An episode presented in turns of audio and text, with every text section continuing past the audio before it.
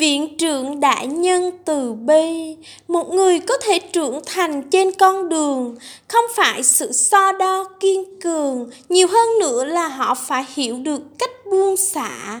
Một người có thể trên con đường gánh vác, không phải là sự so sánh dũng cảm, nhiều hơn nữa là họ hiểu được sự lạc quan.